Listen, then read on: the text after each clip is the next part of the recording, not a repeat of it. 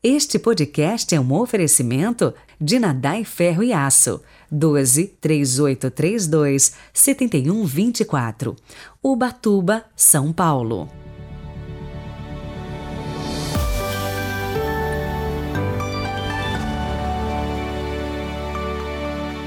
Sábado, 15 de janeiro de 2022, a cor litúrgica continua verde, viu? Tempo comum.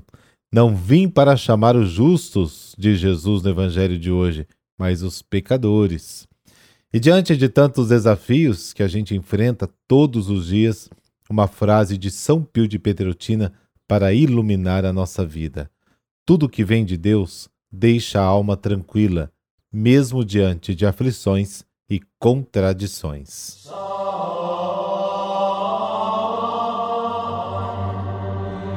Pelo sinal da Santa Cruz, livrai-nos Deus, nosso Senhor, dos nossos inimigos. Fazei, Senhor, brilhar em nossos corações o esplendor da ressurreição, para que, livres das trevas da morte, cheguemos à luz da vida eterna. Amém.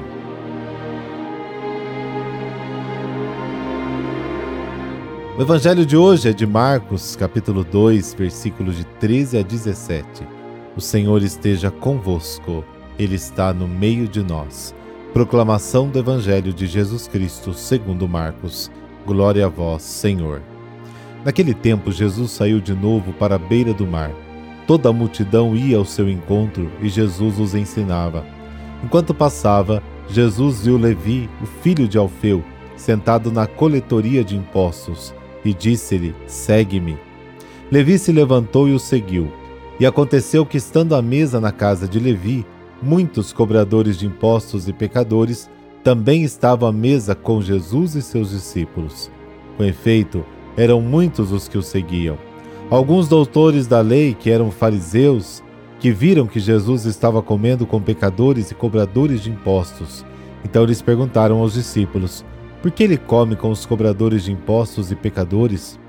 Tendo ouvido, Jesus respondeu-lhes: Não são as pessoas sadias que precisam de médico, mas os doentes, eu não vim para chamar os justos, mas sim os pecadores. Palavra da salvação. Glória a vós, Senhor.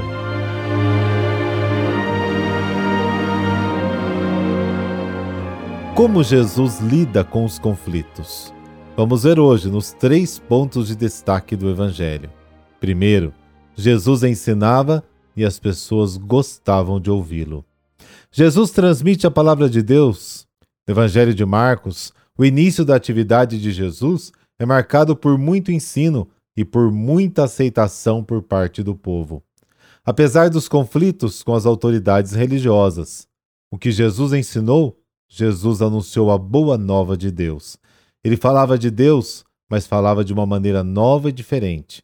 Falava a partir de sua experiência, da experiência que ele mesmo teve de Deus e da vida.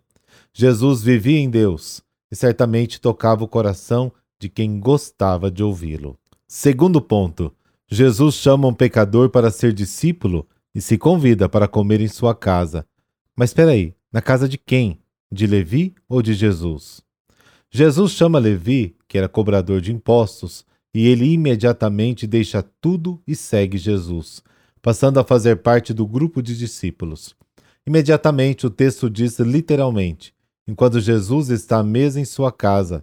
Alguns acreditam que ele se refere à casa de Levi, mas a tradução mais provável é que se trata da casa de Jesus. É Jesus quem convida todos a comer em sua casa, pecadores e cobradores de impostos, junto com os discípulos. Terceiro ponto: Jesus não veio para os justos, mas para os pecadores. Esse gesto de Jesus produz raiva entre as autoridades religiosas. Era proibido sentar-se à mesa com os cobradores de impostos e pecadores, porque sentar-se à mesa com alguém significava considerá-lo irmão. Em vez de falar diretamente com Jesus, os escribas e fariseus falam aos discípulos como é que ele come e bebe na companhia de cobradores de impostos e pecadores. E Jesus responde: Não são os que têm boa saúde que precisam de médico, mas os enfermos.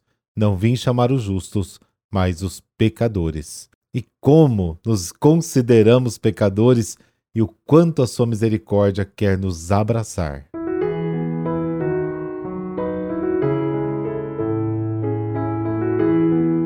E hoje a igreja celebra São Mauro ou Santo Amaro, a festa de Santo Amaro, também conhecido como São Mauro, né, como eu disse. Ele nasceu na cidade de Roma, filho de um senador, no ano 512. Aos 12 anos de idade, teve um sonho onde Deus o chamava à santidade. Resolveu então entrar no mosteiro beneditino. Foi o próprio São Bento que o ajudou na formação e do seu primo Plácido, também canonizado pela Igreja.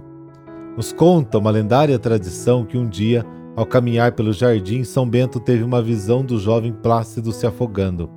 Imediatamente clamou Amaro e pediu-lhe para socorrê-lo. Amaro se concentrou de tal maneira e agiu tão rapidamente que nem percebeu que andava sobre as águas daquele riacho. Depois puxou o primo pelos cabelos e o levou para a terra firme. Amaro se tornou discípulo predileto de São Bento e o acompanhou para o mosteiro de Monte Cassino quando lá se fixaram, sendo nomeado primeiro superior e administrador. Os registros mostram que Amaro era um homem virtuoso, modelo de obediência, humildade e caridade. O primeiro mosteiro beneditino em terras francesas também foi fundado por Amaro. Foi neste lugar que Amaro morreu, depois que contraiu a peste. Ele agonizou durante cinco meses, morrendo santamente no dia 15 de janeiro de 584. Ó Deus, concedei-nos pelo exemplo de Santo Amaro a graça de imitá-lo em toda a sua vida, para que possamos ser firmes no caminho do Cristo pobre, humilde e obediente possamos também seguir nossa vocação com fidelidade e chegar à perfeição que nos propusestes em vosso Filho. Por Cristo Senhor nosso. Amém. Que a bênção do Deus Todo-Poderoso desça sobre você e toda a sua família. Em nome do Pai, do Filho e do Espírito Santo. Amém. Bom sábado.